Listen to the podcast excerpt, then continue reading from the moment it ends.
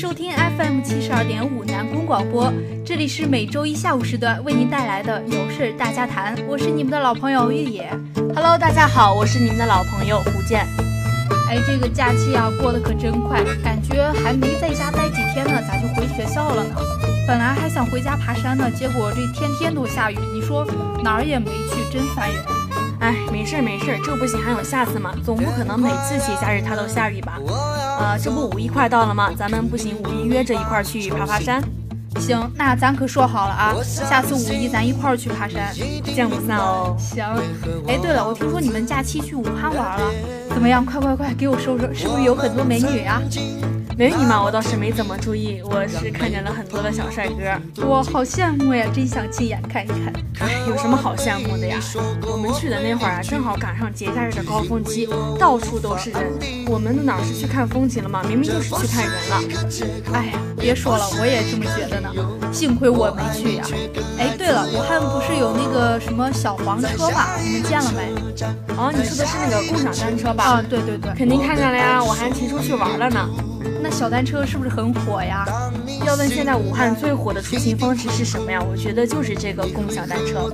哎，说到这个共享单车呀，我还听说有一个顺口溜，说是呢城里啊有一种距离，不是我们面对面你在玩手机，而是公交做不到，打车嫌太近，走路呀又嫌太远。怎么样，我没说错吧？哎，你这知道的还真不少嘛，比我这个去过武汉的人知道的事儿还多。那是当然，要手机干啥用的？所以我觉得呀，这个共享单车的出现呀，把这个十分尴尬的最后一公里给我们解决了。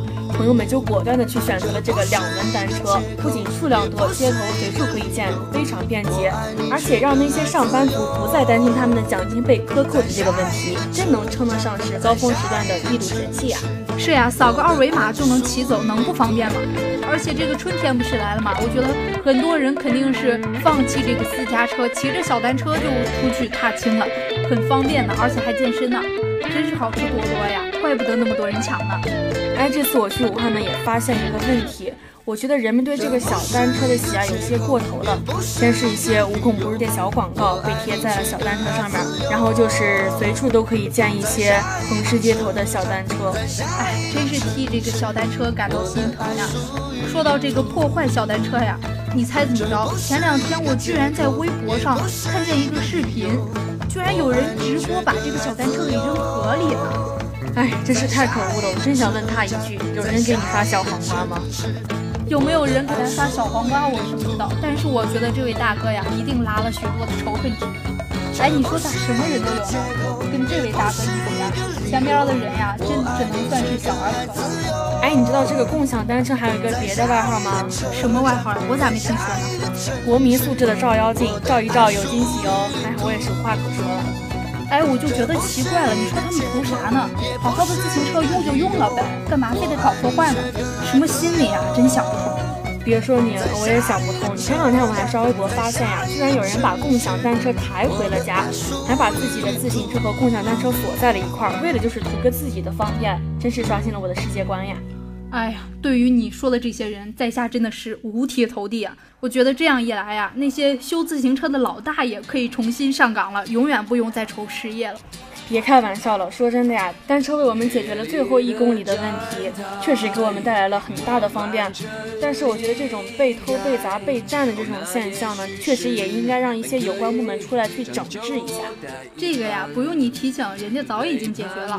从去年开始呀，就不断的有人因为破坏或者非法占有共享单车而受到惩罚。我觉得现在最重要的呀，就是改变一下大家的思想了。